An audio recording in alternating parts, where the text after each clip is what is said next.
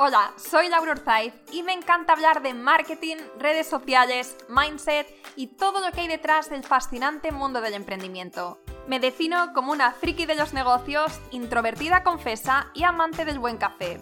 Después de cuatro años de altibajos materializando mis ideas, me decidí a crear Yo Emprendedora, un espacio de inspiración, formación y liderazgo femenino para salir de nuestras cuevas, aprender de las mejores y ayudarnos y apoyarnos mutuamente. Piensa en este podcast como tu ratito semanal para desconectar del día a día y reconectar contigo misma, tu negocio y tu misión. Y si quieres más, entra en yoemprendedora.es. Ahí encontrarás toda la información para inscribirte en el club online, nuestros eventos bimensuales, las notas del podcast y mucho más. Sube el volumen que empezamos. Estás escuchando el episodio 3 de Visibilidad Emprendedora. Sí, sí, has escuchado bien. Y es que hoy en el podcast quería compartir contigo una entrevista que me hizo Munsa hace unas semanas en su podcast. Es decir, hoy en vez de ser yo la capitana del podcast dirigiendo la entrevista, estoy al otro lado del micro, hablando por un lado del poder de la comunicación y del podcasting, que ya sabes que estas cosas me encantan, y por otro lado de los fracasos, aprendizajes, miedos, soledad que sufrimos todas las emprendedoras. Vamos, que no me dejo nada en el tintero. Ya sabes que cuando me pongo soy súper transparente y lo doy todo. Y a veces incluso pienso que, que quizás sería bueno poner algún filtro que otro, pero luego no lo hago porque no es como soy yo y mi compromiso con todas vosotras es la transparencia, honestidad y bueno, por supuesto, aportaros mucho valor con cada cosa que hacemos por aquí. Dicho esto, espero que te guste este episodio tan personal, que conecte de algún modo contigo y que te inspire a seguir luchando por tus sueños y nunca tirar la toalla. Y antes de empezar, recuerda que este viernes 1 de mayo tenemos el evento online Emprender en tiempos de cambio, donde cuatro increíbles emprendedores como son Sergio Fernández, Judy Catalá, Marina Ponzi y Andy Clare nos darán sus claves y estrategias de negocio para estos tiempos que corren. Y si escuchas esto después del 1 de mayo, no te preocupes porque puedes acceder a la grabación de este evento. Más información en www.yoemprendedora.es barra eventos. Venga, pues ya no te hago esperar más y empezamos.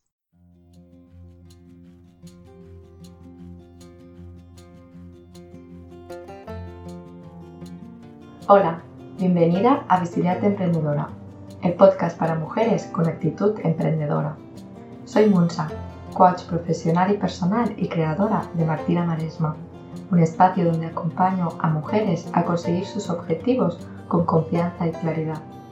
Aquí vas a encontrar charlas para inspirarte y conectar, referentes con las que sentirte identificada a partir de sus historias, contenido para ver que hay muchas formas de emprender y tú también puedes tener la tuya. Para que nunca más te sientas sola en el camino del emprendimiento, es el momento de compartir. ¿Te apuntas?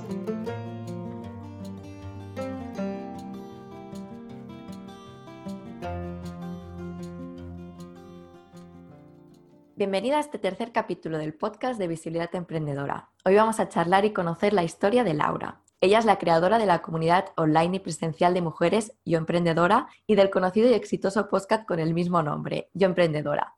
De hecho, es una referente del podcasting en España y también acompaña a otros emprendedores, empresas y creativos a aprovechar la oportunidad que ofrece el mundo del podcast. Hola Laura, bienvenida al podcast de Visibilidad Emprendedora. Me hace muchísima ilusión que estés aquí con nosotras. Bueno, pues eh, hola, muchísimas gracias a ti por invitarme. La verdad es que es un placer y me encanta, bueno, yo soy podcaster, soy fanática de los podcasts y cuando me invitan también como, como invitada a un podcast a mí me, me encanta, así que muchísimas gracias por la oportunidad. Genial, Laura. Lo que primero que me gustaría un poco que nos contaras y que nos explicaras es en qué momento y por qué motivo decidiste eh, emprender y por lo tanto escoger un camino de negocio propio y no trabajar por cuenta ajena. ¿Qué fue lo que te motivó a ello? Vale. Bueno, no fue un motivo, no, fue como digamos un momento eureka, como se dice, sino fue algo que fue creciendo en mí. Eh, yo empecé a estudiar recursos humanos y relaciones laborales en la universidad, bueno, de hecho lo terminé, y, mm, en el transcurso de esa carrera conocí a mi novio, que es un emprendedor nato. Y, y, nunca antes había conocido a una persona que hablase con tantísima pasión sobre la vida y los negocios como Chris. Entonces, digamos que, que me lo fue contagiando que de repente empecé a pensar que yo también quiero y entonces pues eh, empecé a fijarme mucho en lo que él hacía y a pensar, ¿y podría hacerlo yo también?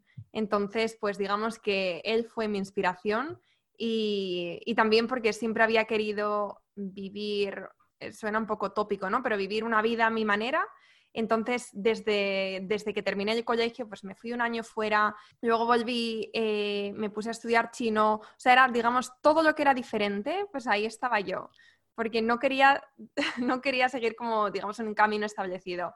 Entonces, al final el emprendimiento estaba, está muy alineado con mi manera de ver la vida. Yo siempre digo que el emprendimiento es un estilo de vida. Y, y, entonces, mm, una vez que empecé, fue una sensación adictiva y desde entonces, pues no he parado.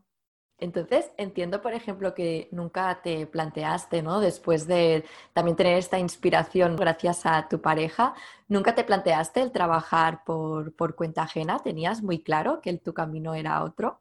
Sí, desde que empecé sabía que, que tenía que seguir. O sea, creo que la satisfacción que te da el, convertir tus ideas en proyectos y luego ya si llegan a ser negocios viables, ya es, es la leche, pero simplemente el ver como esos pequeños logros por el camino te dan tal subidón que, que para mí compensaba, compensaba con creces todo lo que estaba haciendo.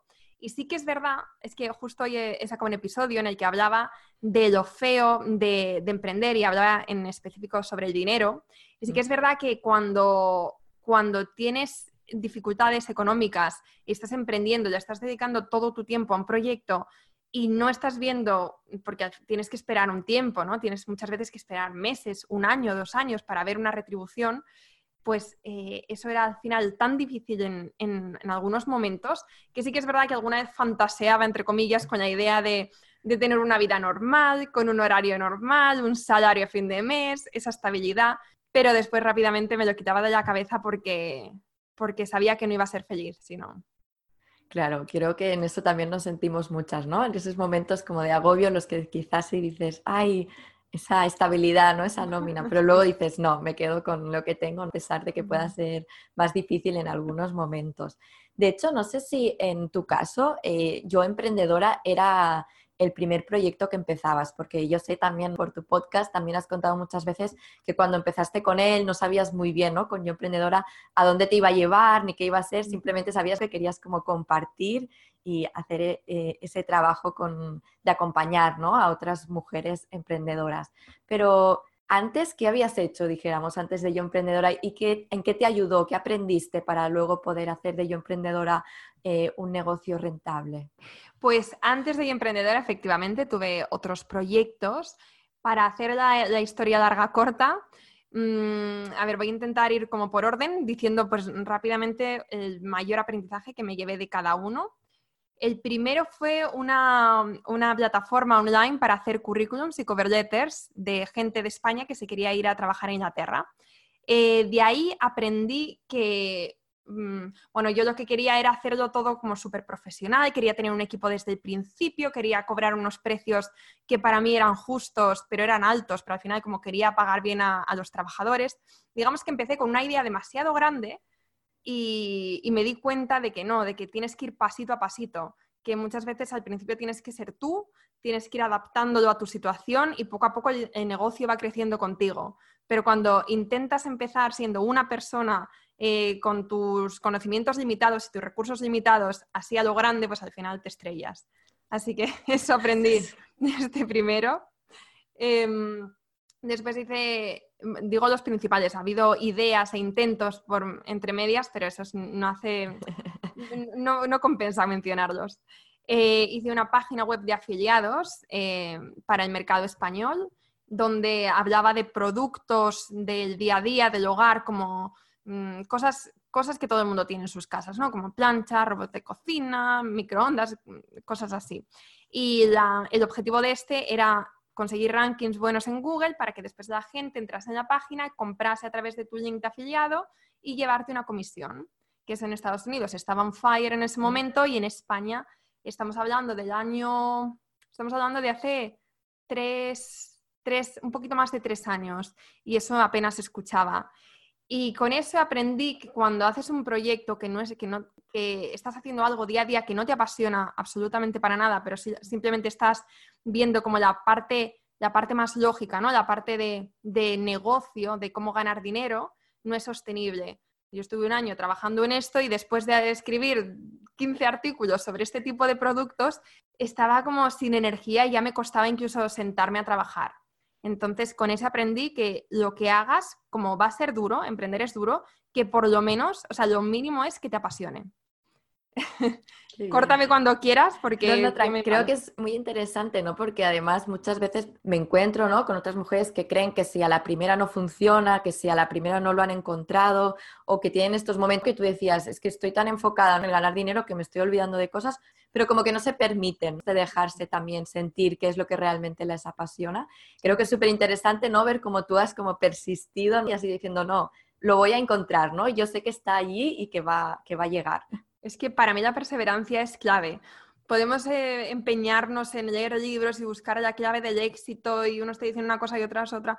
Para mí es el persistir, el seguir trabajando y el ponerle mucha pasión, por supuesto, a todo lo que haces. O sea, trabajo, mm, perseverancia y pasión. Para mí, si tienes todo esto junto, es que al final, vamos, yo creo que es imposible que no, que no tengas éxito en algo. A veces te lleva un año y a veces te lleva cinco años, pero por eso la perseverancia es tan importante. Y también quería comentar el anterior proyecto que para mí fue súper clave antes de Yo Emprendedora, que era una plataforma de descuentos para, eh, digamos, para descubrir cafeterías, cafeterías y negocios locales que, que, para mí eran especiales, auténticos, diferentes, y quería dárselos a conocer a, o sea, quería que más gente los conociese, porque yo soy una apasionada de este tipo de sitios. Puedo caminar eh, una hora, dos horas para llegar a una cafetería porque me parece bonita y especial y me encanta. Y bueno, entonces quería mm, que más gente los descubriese.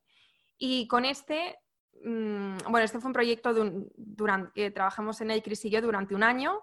E invertimos muchísimo tiempo, dinero y, diga, y bueno, al final acabó siendo un fracaso que nos dejó una deuda también muy importante y estuvo, con este proyecto sí que estuvimos a punto de perder la pasión que te digo que es tan importante para emprender porque acabamos tan agotados y eran día tras día, problema tras problema, que, al final era muy, muy difícil mm, seguir, ¿sabes? Incluso con nuestra relación, o sea, casi acaba con todo. Entonces, con este lo que aprendí era la valiosísima lección de, antes de ponerte de lleno en un, en un proyecto, validarlo. Sobre todo cuando es un, es algo más técnico cuando es, este eh, no era una, ay, que se me ha ido, no era una app, pero era como algo muy similar porque estaba muy customizado detrás. Estábamos trabajando con unos programadores y poner tanto dinero desde el principio para sacar una plataforma que ni siquiera sabes que la gente sabe, o sea, que la gente quiere, perdona, mm, me he dado cuenta de que eso no se puede hacer, que tienes que primero crear un producto mínimo viable, testearlo y una vez que ves que hay gente ahí fuera que lo quiere comprar, pues entonces ya vete invirtiendo, pero poco a poco. No vayas a la perfección desde el principio. Vete mm, creciendo, como he dicho antes, creciendo con tu proyecto, creciendo con tu negocio, pero no, no busques la perfección porque entonces al final no sale nunca o al final te quemas por el proceso. Qué importante eso, ¿no? Yo creo que, que, sí, que efectivamente a veces queremos como hacerlo ya, como querer ir muy rápido, como llegar ya a las también, ¿no? a las referentes que tenemos o aquello que vemos que nos gustaría llegar y nos olvidamos de que antes hay todo un caminito. Y me gustaría saber cómo ha sido este caminito precisamente de yo emprendedora, que ahora ya hay muchas personas la conocen, ¿no? Muchas mujeres están dentro, asisten a los eventos en Madrid, en Barcelona, en Valencia, pero también la comunidad online. ¿Cómo ha sido este caminito con, con Yo Emprendedora? Pues como tú has dicho antes, cuando yo empecé con Yo Emprendedora, solo sabía lo que quería compartir. Em, empecé con el, bueno, empecé primero con entrevistas escritas, porque a mí el tema del podcast me daba bastante reparo. Y luego me di cuenta de que no, que tenía que ser podcast. Y bueno, entonces eso, yo quería, digamos, compartir esa información, esos consejos, esas experiencias que tanta necesidad me había hecho en un pasado mientras que yo estaba emprendiendo. Porque cuando yo estaba ya en estos años anteriores, yo emprendía y no tenía estos referentes o estas historias. Entonces me sentía súper sola. Y, cuando los descubrí, que fue justo un poquito antes de empezar yo emprendedora, fue tal la, mm, no sé, la conexión que tuve con, con este canal, el poder de, escuchar las experiencias de otros que dije, Buah, yo tengo que hacer esto. Porque yo lo escuchaba de, de, en inglés y en ese momento en España no había, creo que había a lo mejor un podcast, pero que no era de forma recurrente. Y entonces dije, tengo que hacerlo. Tengo, necesito que otra gente, o sea, estoy convencida de que hay otras personas como yo. Entonces, como te decía, empecé con esa necesidad de compartir esta información, pero sin tener ni idea de cómo esto iba a ser después un, negocio. Y al final también cuando pones tanto tiempo, dices, pues obviamente en un futuro tienes que poder rentabilizarlo, pero en ese momento sabía lo que no podía hacer por todo esto que te he dicho antes, pero sabía también cuál, cuál, era el poder de una comunidad. Entonces dije, bueno, pues vamos a crear esto, vamos a intentar crear una comunidad y luego yo estaba, ¿sabes? yo estaba convencida de que cuando una vez que tuviera esa, esa, gente que me apoyaba, que me siguiese y que viese que el valor que estábamos aportando, que las oportunidades irían abriendo. Y así fue. O sea, después de un poquito menos de un año, empecé con eventos muy chiquititos, después los eventos empezaron a crecer más, después me, me llegué la toalla a la cabeza y empecé a viajar por España. Y, y, luego empecé con el tema del club online, porque hubo unas chicas que me lo pidieron porque no estaban en España. Y entonces cuando empiezas, digamos que esto es como una bola, ¿no? Que un snowball, como se dice en inglés, que va creciendo y creciendo y de repente empiezas a coger tracción y ahora las oportunidades, digamos que no me faltan. Ahora lo, importante es focalizarme y no, no irme porque también es, es un... Eh, es un riesgo que tenemos los emprendedores cuando tenemos tantas ideas y emprenderíamos cada uno de estos caminos, pero al final si, si empiezas tantas cosas es muy difícil hacer es algo bien. Así que mm, eso, ya empecé eso, con una idea de, compartir y de ahí fue surgiendo todo. Y en este tiempo, ¿no? No solo con Yo Emprendedora, sino precisamente con todo esto que decías, al principio también decía, nos comentabas, bueno, yo quería emprender también un poco por llevar la vida que yo me estaba imaginando, ¿no? Por hacer las cosas que yo quería hacer. Em, pero de tener tu propio negocio, un poco de ser tu propia jefa, que es eh, lo que crees que es lo mejor, lo que me has aportado, lo que más te gusta, pero también lo peor, aquellas cosas que quizá dices, eso si pudiera, lo cambiaría. O sea, lo mejor y lo peor de ser mi propia jefa. Sí. Lo peor, sin duda, es que cuando eres tu propia jefa, muchas veces eres, eres eh, te conviertes en esclava de tu trabajo no tienes límites o, cuesta mucho ponerse límites. Yo ahora estoy intentando, eh, intentando hacerlo, pero sí que es verdad que hasta ahora, fines de semana, eh, mi vocabulario no existía. Quizá a veces tenía un sábado o la mitad del sábado, porque por la mañana un sábado pues todavía puede ser productivo. Esto durante muchos años.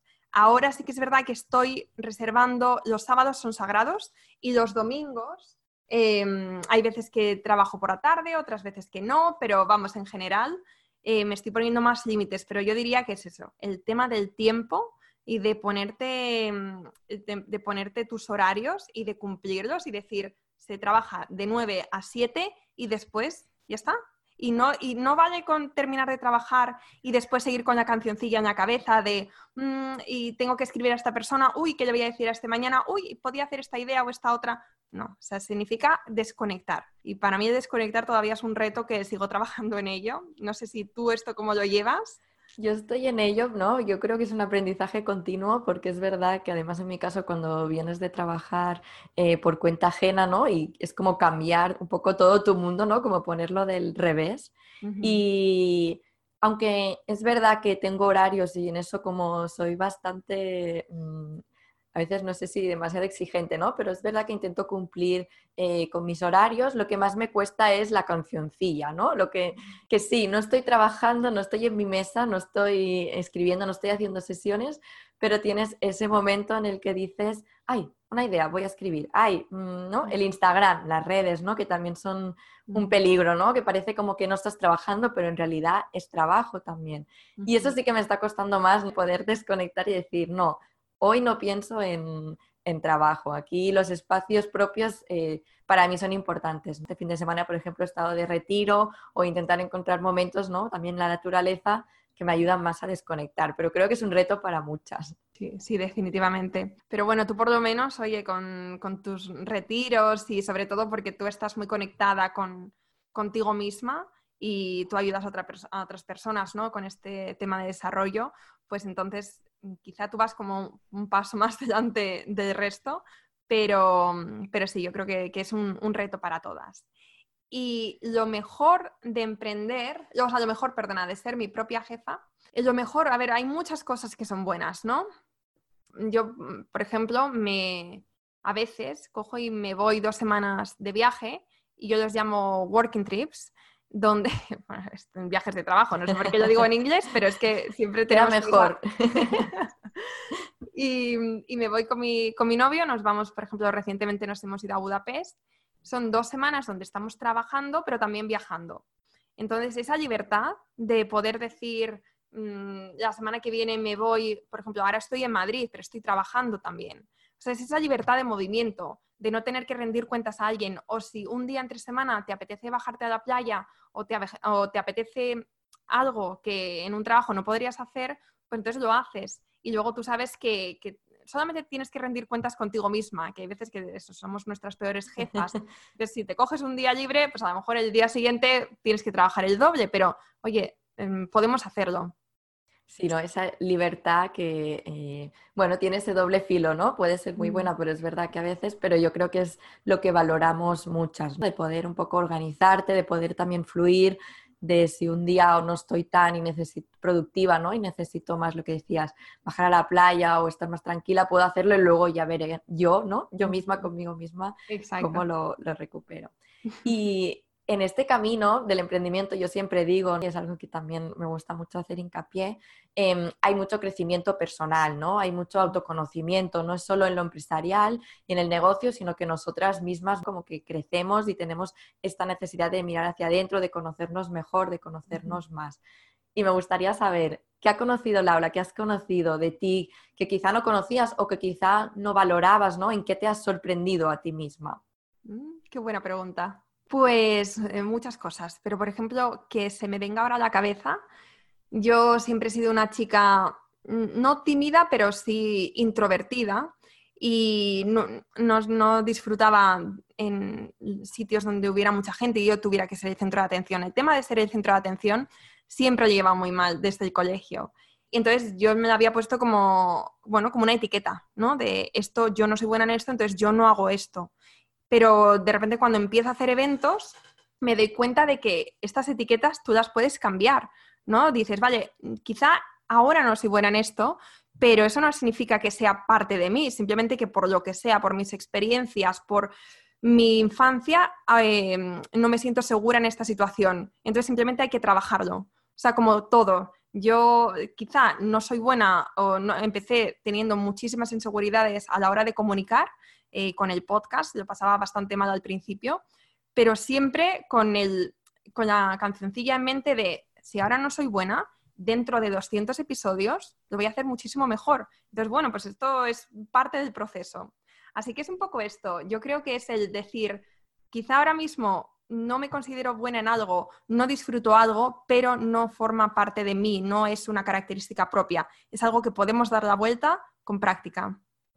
Wow, ¿no? Qué súper aprendizaje de mm. poder decir, yo no soy esto, ¿no? Esto es lo que ahora es, pero puedo eh, cambiarlo si lo trabajo y le dedico eh, este tiempo. Porque, ¿cómo es que acabas haciendo eventos, haciendo un club, eh, haciendo un podcast? Si estoy diciendo, me cuesta comunicar, tengo estas creencias que me están limitando y que me digo que soy así, pero has acabado, ¿no? Dijéramos con cosas que eh, seguramente hace unos años no hubieras pensado que eran posibles o que tú podías hacerlas. Es verdad. Yo creo que, bueno, es, el, como decía antes, la perseverancia de, de, de seguir, seguir, seguir.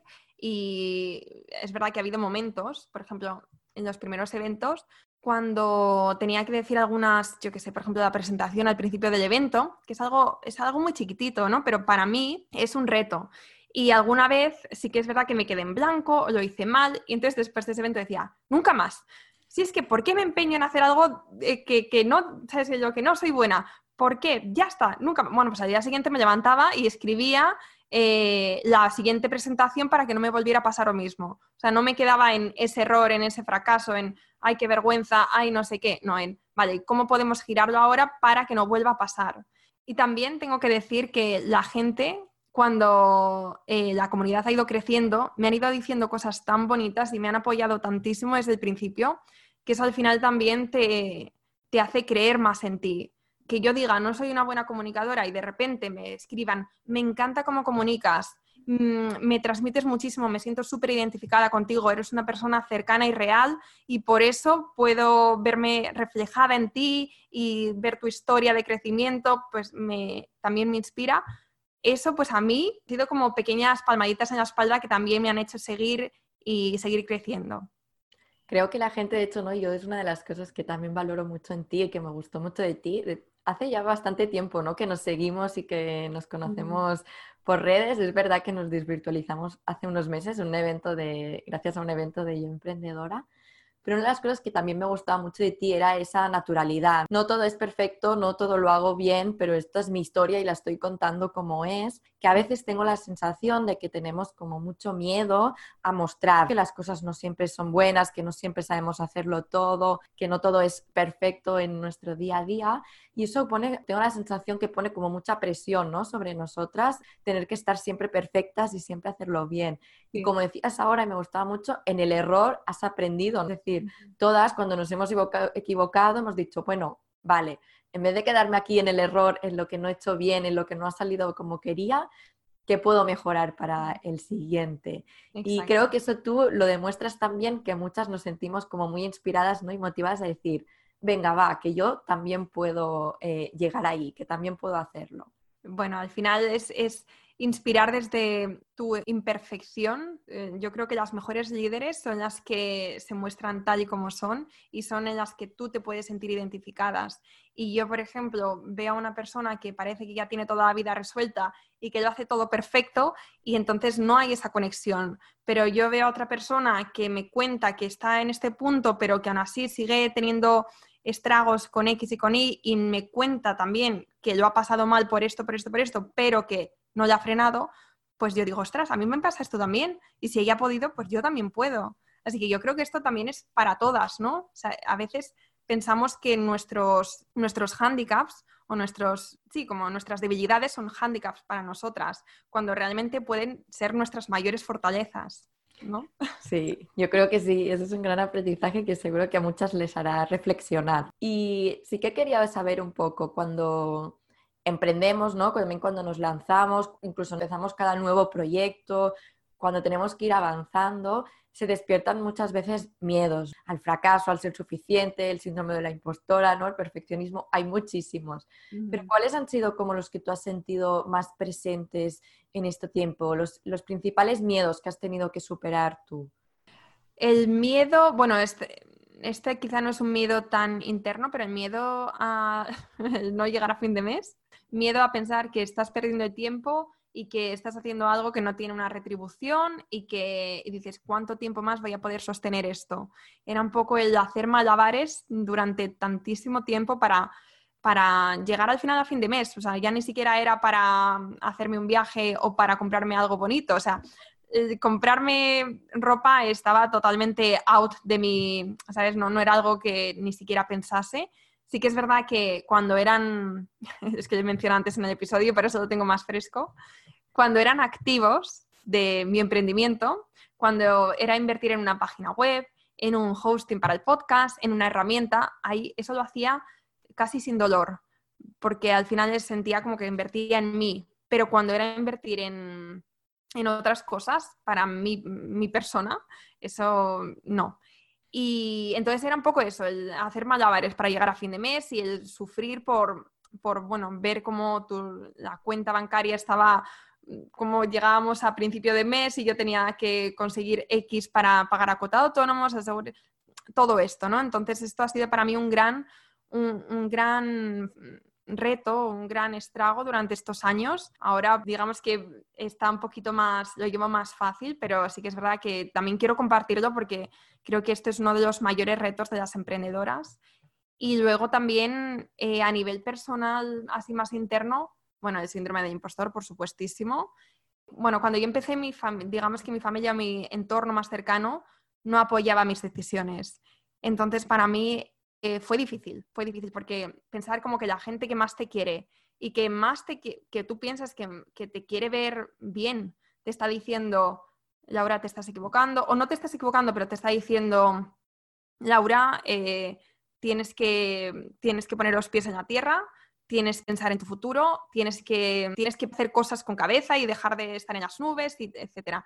Y entonces, claro, yo les explicaba con toda mi pasión del mundo por qué estaba haciendo, qué quería conseguir, y cuando veía que esa pasión no, no la compartían y que, y que, bueno, que dudaban de mí, pues a mí eso, eso me, me, me costaba mucho al principio. Entonces yo lo que hice fue alejarme, aunque fuera un poco difícil también alejar, alejarme de mi entorno, pero me marché y me marché a Inglaterra, luego me marché a Asia y cuando yo ya me sentía más fuerte, o sea, más fuerte, más que me había creado ya como un escudo y que sus palabras no podían ir directamente a mi corazoncito como me pasaba antes, pues entonces ya empecé a compartir más y empecé a, mm, a volver a acercarme, pero durante unos años sí que es verdad que me protegí muchísimo, que no quería que las opiniones de otras personas me afectasen porque efectivamente me afectaban mucho. Entonces, digamos que me puse esta coraza y una vez que yo me sentí suficientemente fuerte y segura con lo que hacía, pues entonces ya mm, dejé que, que me fui abriendo y también ellos empezaron a confiar en mí. Entonces fue un poco, han sido estas dos cosas, tanto la incertidumbre económica como el síndrome el síndrome, eh, no síndrome de impostor, pero sí la falta de, de, apoyo de mi entorno cercano y la repercusión que tenía eso en mí. Es que a veces hay gente ¿no? de nuestro entorno que quizá no entiende ¿no? muy bien lo que estamos queriendo hacer, a dónde queremos llegar. aún hay personas al final en el emprendimiento, especialmente online, eh, porque aunque no hagas eventos eh, presenciales, pues hay mucho de online, de poder trabajar desde donde quiero. Es como que hay muchas personas que aún no entienden ¿no? muy bien a qué nos estamos refiriendo y qué es lo que estamos imaginando y quizá también por sus propios miedos, por su propia incertidumbre, preferirían ¿no? que estuviéramos en algo más seguro, más estable, lo que hablábamos al principio, un sueldo a final de mes y toda la seguridad del mundo, en vez de quizás mm, perseguir nuestras eh, vocaciones, ¿no? nuestras pasiones, aquello que realmente nos motiva, pero que conlleva esta incertidumbre económica, esta inestabilidad, este saber eh, trabajar de otra, de otra manera. Yo también me lo encontré y también fue algo que al principio me frenó un poco, ¿no? A decir, a ese momento en el que dices, vale, va, me lanzo ya, 100%, estoy en esto y en, y en nada más, ¿no? Por lo que los demás podían pensar o por lo que transmitían, a veces incluso sin decirlo, pero que tú notabas que allí no, no las tenían todas. O sea, es que nos pasa a todas y un poco la, aquí la cuestión es cómo lo gestionas. Si dejas que te afecte, si dejas que los demás te digan lo que tienes que hacer o si te escuchas a ti, proteges tus ideas y sigues para adelante. Entonces, por eso yo creo que hay veces que, eso, que tenemos como que crearnos una coraza. O mm, si no somos... Hay gente que es muy fuerte, ¿no? Y que no le importa, que no le afecta. Pero otras personas, que somos muchas, ¿no? Las que, por lo menos nuestro entorno más cercano, que no nos esté apoyando. Y al principio, cuando estás emprendiendo, te sientes tan vulnerable y tienes tantísimos altibajos que si en un bajo alguien te dice, déjalo, pues te, te da que pensar, ¿no? Entonces tenemos que protegernos. Totalmente. De hecho, emprender exige mucho de nosotras mismas, muchos sentidos. Y como dices, las personas que quizás somos más sensibles o que ¿no? emocionalmente las cosas nos pueden afectar más, para mí es súper importante que aprendamos también un poco a cuidarnos. Eso también que hablábamos cuando hablamos del tema eh, de los horarios, de, desconectar, de no estar siempre eh, activadas en, en modo trabajo. Y de hecho, hace no mucho, hace unas semanas creo que hablabas en tu podcast, ¿no? De, también los límites que habías tenido que ir poniendo y algunas rutinas, porque el trabajar desde casa también tiene sus, peligros. Así que me gustaría saber un poco qué límites has puesto tú, qué maneras has encontrado para cuidarte, para, ¿no? para mantener tu energía y tu, motivación y no perderte en esto del, emprendimiento. Tengo que decir que ahora mismo estoy en un momento en el que no... Te, podría hablar de hace unos meses que yo llevaba mucho mejor, o en una semana seguro que yo llevo también mucho mejor. Ahora mismo, mm, digamos que, que cuando salgo de un mes de eventos, pierdo un poquito este equilibrio. Estoy todavía trabajando en ello. Pero cosas que hago sí o sí y que me ayudan mucho a mantener un equilibrio y sobre todo una, un equilibrio mental. o sea, eh, para mí es muy importante, por ejemplo, levantarse pronto, levantarme pronto. He llegado a levantarme a las 5 de la mañana durante una etapa y eso es algo para mí insostenible y entonces eso no lo hago ahora, pero sobre las 7, 7 y media, pues levantarme. Todas las mañanas me tomo un batido de, mm, bueno, tiene, tienes eh, algas, tiene proteína, tiene, tiene muchas cosas. Entonces eso me hace automáticamente por la mañana, me revitaliza. E intento hacer ayunos intermitentes también. Ir al gimnasio para mí es súper importante, es un antes y un después en un día, sobre todo cuando estás trabajando sentada, como hacemos la mayoría de nosotras, pues eh, irte una hora al gimnasio después se hace, para mí cambia, cambia todo el día después.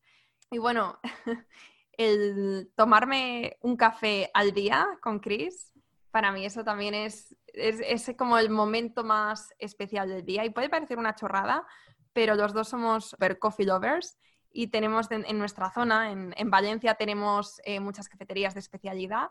Entonces, a mediodía o por la tarde alguna vez, nos mm, cogemos una hora, nos vamos a tomar un café y es como, yo creo que el café es algo simbólico, es sobre todo el, momento de estar juntos, de ponernos a soñar o hablar, pero siempre son momentos súper agradables y lo tenemos todos los días. Si un día nos falta, ya es como falta algo.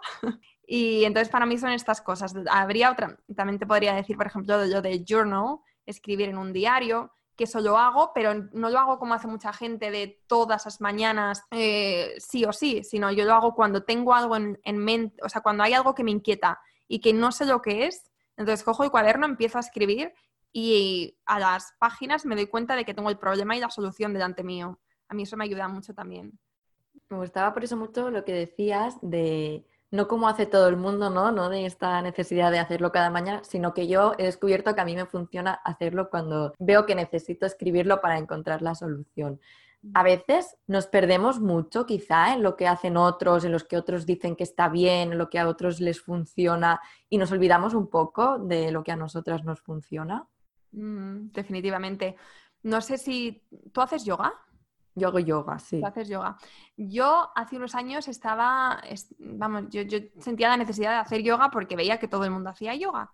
Y entonces me, me, forzaba a hacer yoga. Fui a algunas clases en el parque, em, hacía yoga en casa. Y es que yo sé que el yoga está genial y a lo mejor en un futuro pues sí que estoy en el momento, pero en ese, en, ese momento en el que estaba antes, yo me forzaba a hacer yoga porque sabía que, que me iba a a sentir genial y que todo el mundo hacía yoga, pero yo no conseguía, yo no conseguía sentirme bien, ¿no? Yo no conseguía tener después como esa, mm, ¿cómo se dice? Ese gustillo, ¿no? De volver a hacerlo. Entonces, mm, este es un ejemplo también de, todo el mundo te dice que tienes que, lo del journal ahora, ¿no? Está como súper de moda, o escribir tus agradecimientos por la mañana, o no sé, todas estas cosas que están muy bien, pero ¿quién ha dicho que, tengamos que hacerlo todo? ¿O quién ha dicho que nos vaya a funcionar a todo el mundo? O sea, al final yo creo que es probar, ir probando y luego lo que te vayas haciendo sentir bien a ti, pues entonces eso lo mantienes y el resto, pues no. Totalmente. De hecho, lo decías, ¿no? Por ejemplo, yo hago yoga o sé que me gusta mucho eh, meditar, son cosas que forman parte de mí desde hace muchos años, pero es verdad que no quiere decir eso que estén ni cada día ni que sean una obligación, sino que cuando siento que, ¿no? De hecho, el, yoga yo no, lo hago de forma regular, no, voy a un centro, sino que cuando a mí me apetece, cuando siento que mi cuerpo me dice, ahora necesitas, eh, lo hago, o sí que es verdad que me gusta mucho, ¿no? Antes de ir a dormir, ese momento de, vale, me estiro, me relajo, pero también es buscar tu manera en que las cosas te funcionen, es lo que dices. Por ejemplo, que comentabas, me ha hecho mucha gracia, ¿no? Lo de las 5 de la mañana, que hay muchas personas ¿no? que ahora están como, es que dicen que esto funciona para ser productivo y tengo que levantarme a las 5 de la mañana. Yo, mi ritmo es de tarde y si me levanto a las 5 de la mañana no, no consigo rendir, ¿no? Pero tienes que aprender a ver lo que sí te sirve de lo que, de lo que no tanto. De lo que no tanto, exacto. Yo de las 5 de la mañana, justamente, que lo cogí de un libro que creo que se llama El Club de las 5 de la mañana, eh, y también porque estaba escuchando a muchos gurús de Estados Unidos que hablaban de la importancia o de, o de lo maravilloso que es. Y sí que es verdad que durante ese tiempo yo era muchísimo más productiva y me sirvió, pero mm, luego, como te decía, lo bien sostenible por mi estilo de vida y porque yo soy una persona que me gusta salir con mis amigos, me gusta no tener tanto control sobre el horario, sobre tal, y con las 5 de la mañana tenía que estar a las 10 en la cama. Claro.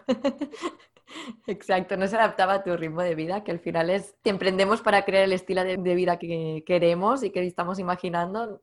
tenemos que tener cuidado con dejarnos llevar con cosas que confrontan a eso. Sí que quería preguntarte em, sobre un poco de yo emprendedora, especialmente sobre el club, sobre los eventos, em, un poco qué necesidad sentiste tú eh, para crearlos o qué fue lo que te motivó a crearlos, ¿no? ¿Qué es lo que querías aportar a otras mujeres eh, emprendedoras con estos, con estos espacios?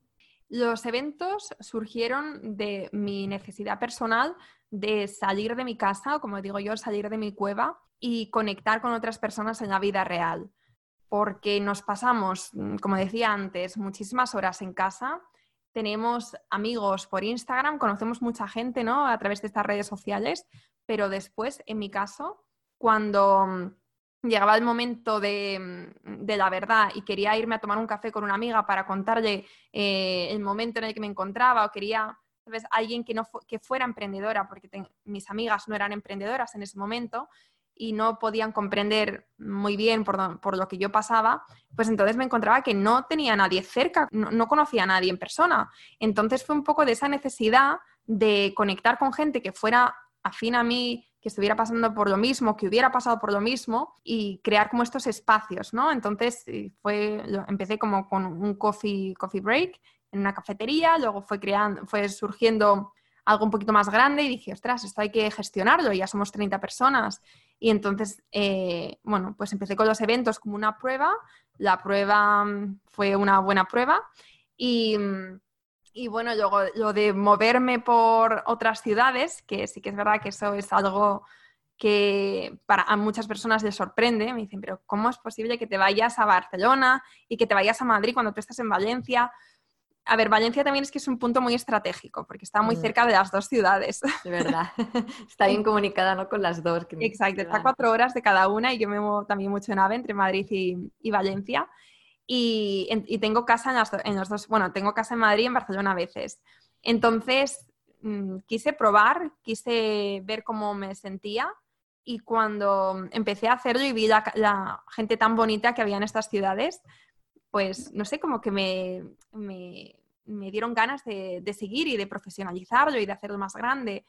Y bueno, pues hasta ahora, no sé mm, el, día de mañana cómo, si lo seguiremos haciendo o cómo lo seguiremos haciendo Sí que es verdad que yo he emprendido no para estar en la carretera, sino he emprendido de hecho para tener como más libertad.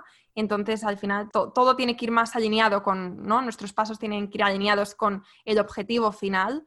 Y yo por ahora estoy en este camino, no sé el día de mañana dónde estaré, pero bueno, fue un poco por eso, por esa necesidad de conectar. Ahora he conocido muchísima gente, he visto que a raíz de estos eventos han surgido colaboraciones, amistades, trabajos, sinergias. O sea, están surgiendo cosas muy, muy bonitas de estos eventos. O sea, no tanto durante el evento, que es genial, pero después es donde realmente pasa la magia. Es donde tú quedas con otras personas y donde tú empiezas a, unir fuerzas con otras mujeres.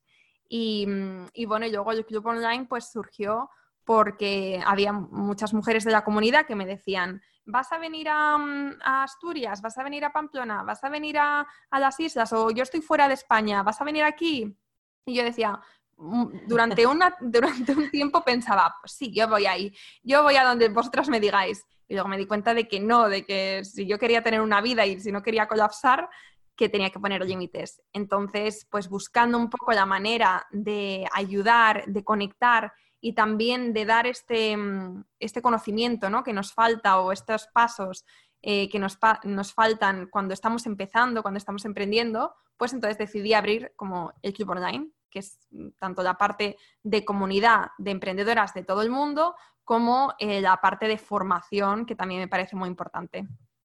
De hecho, es muy bonito, creo, ¿no? Lo que decías de cómo se crean eh, sinergias, ¿no? De cómo salen amistades, trabajos, colaboraciones, un poco, ¿no? La magia que se crea y que permite que, vayan como más allá los propios eventos, ¿no? De Yo Emprendedora. Y quería preguntarte, siempre eh, se nos ha dicho, se nos ha visto o hemos escuchado mucho, ¿no? Lo de competir, lo de no poder eh, como llevarte bien ¿no? con tu competencia, como tener que estar siempre con el, el chip eh, activado en, alerta y creo que precisamente lo que haces tú con estos eventos o con el club es compartir, ¿no? Abrirnos a compartir. Em, recuerdo también del evento de Barcelona al que yo estuve, ese momento de, mastermind, de intercambiarnos, de ayudarnos, de dar como el feedback a la otra persona desde mi momento y desde mi verdad, ¿no? Pero que quizá podía ayudar a, otra, a otra persona estamos cambiando un poco eh, con todo esto del, em, emprender, ¿no? De que somos quizá más mujeres eh, haciéndolo. ¿Estamos cambiando un poco el chip del competir para el compartir? ¿Tú qué crees? Yo creo que sí y espero que cada vez vaya más. Yo creo que sí, que cada, vez va a ir a más. Mm, a mí me parece ya absurdo a día de hoy pensar que porque hacemos lo mismo, que estamos compitiendo, porque tenemos, mm, tenemos gente para, no para aburrir, pero vamos, que, hay, que hay gente para todos que no porque yo haga, yo haga eventos para emprendedoras y tú hagas eventos para emprendedoras significa que, vayamos a competir por 20 personas. Y es que somos un montón de gente.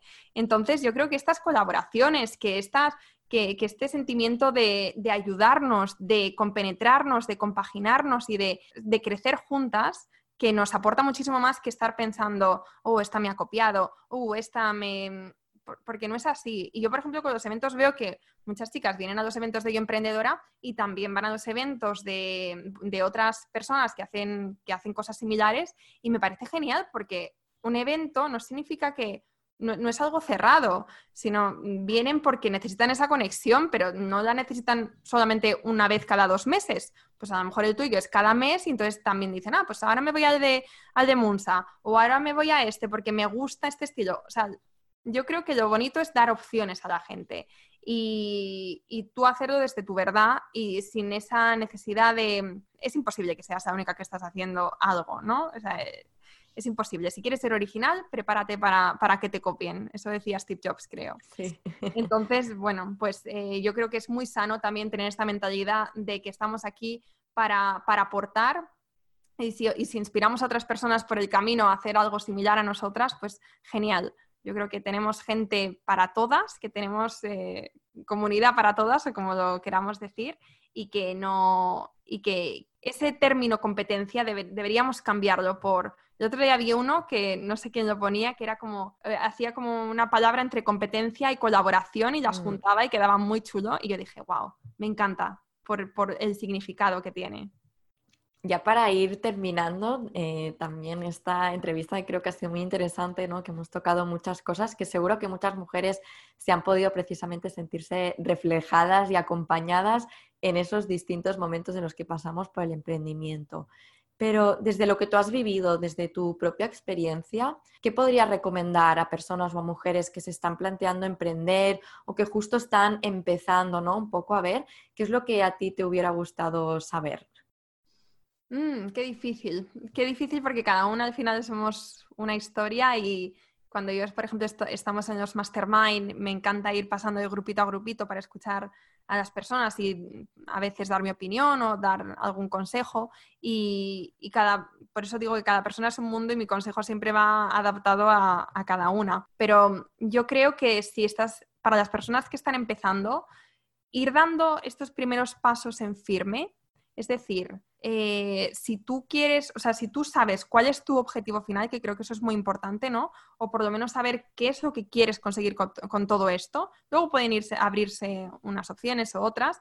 Por ejemplo, yo empecé queriendo compartir, ¿no? Queriendo crear una comunidad. Ese era mi objetivo y lo he conseguido. Luego la manera de hacer negocio ha sido uno u otro, vale, pero mi objetivo era comunidad y ese entonces ese era mi foco y sabía que los pasos para crear una comunidad eran para mí un podcast, porque eh, bueno, tú lo sabes, ¿no? Que la conexión que se crea con un podcast es, eh, no, no, tiene comparación con otras redes sociales o con otros canales de comunicación. Entonces sabía que tenía que hacer esto y que mi tiempo era limitado y que en vez de meterme con YouTube y con podcast y con tal, pues que me iba a centrar en uno. Entonces, para mí eso es súper importante y creo que se lo, pueden, lo pueden aplicar todas las que están empezando y es tener muy claro qué es lo que quieres conseguir y entonces también pensar cuál, es, cuál va a ser esa estrategia de comunicación que, vas a usar para al final conseguir ese objetivo final. Si es comunidad, si es convertirte en una referente, en una experta, pues entonces cuál es ese canal que se alinea contigo eh, y donde puedes compartir y donde, vas a, y donde vas a estar semana tras semana, mes tras mes, compartiendo contenido de valor. Y una vez que haces esto, yo creo que el resto de cosas van, van surgiendo. Genial, creo que es un muy buen consejo y me gustaba mucho esto que decías, ¿no? Sobre el foco. A veces vemos, ¿no? A alguien que está con YouTube, con Instagram, en Facebook, en, ¿no? en, podcast, es como que lo tiene todo y nosotras decimos, ay, yo también quiero, pero es importante no saber los recursos que tenemos y focalizarnos, ¿no? Lo que decías, en escoger cuál es, ¿no? Tener muy claro tu camino, escoger cuál es la mejor herramienta y cómo no salir de, de ahí, ¿no? Ir avanzando poquito a poco, que es lo que tú has hecho con, con el podcast, que además eh, compartes ¿no? muchísimo valor precisamente para emprendedoras, ¿no? para conocer sobre temas que muchas veces se nos escapan y que cuando empezamos a emprender mm, no sé si somos conscientes de todo lo que nos queda por aprender. Pues muchísimas gracias porque efectivamente, o sea, mi podcast ha sido un poco, eh, esa es la misión con el podcast, el compartir y el inspirar y el empoderar a otras mujeres y me alegro que te guste. ya lo sabes, eh, que soy una fan, mm, me gusta mucho ¿no? el, podcast, fue también uno de los motivos por los que decidí eh, crear y compartir vuestras historias ¿no? de mujeres que, que, sois inspiradoras y que muchas otras os tienen como referentes, porque es así. Y me gusta mucho además nutrirme ¿no? de ellos, me acompañan en esos ratitos ¿no? de caminar, del metro, mientras cocino y la verdad es que es un gran acompañamiento eh, poder ir recargando como las pilas. A me gusta también escuchar estos podcasts porque me recargan como las pilas. Así que gracias Laura por, estar aquí, por inspirarnos, por compartir tu historia con toda tu verdad, ¿no? con lo bueno y con, lo malo, por tus aprendizajes y, todo tu, recorrido. Ha sido un placer eh, poder escucharte y tenerte aquí con nosotras. Pues muchísimas gracias a ti, de verdad, porque lo he disfrutado muchísimo no me había dado cuenta de que llevábamos casi una hora, se me ha pasado volando y has hecho unas preguntas mm, yo creo que muy acertadas y que, y que van a ayudar mucho a tu comunidad. Gracias, Laura. Y gracias también a vosotras por escucharnos. Nos vemos muy pronto con una nueva historia inspiradora. Además, no olvides que tienes todas las notas del capítulo en mi blog martinamaresma.com barra blog. Si te gusta el podcast y no quieres perderte ningún capítulo, puedes suscribirte en cualquiera de las plataformas de podcast como Speaker, Apple Podcast, Spotify e iVoox. Y por último, si te ha gustado y quieres apoyar el contenido, déjame un comentario y regálame unas estrellas en Apple Podcast para que este podcast pueda seguir creciendo y llegando a muchas más mujeres. Muchas gracias y hasta pronto.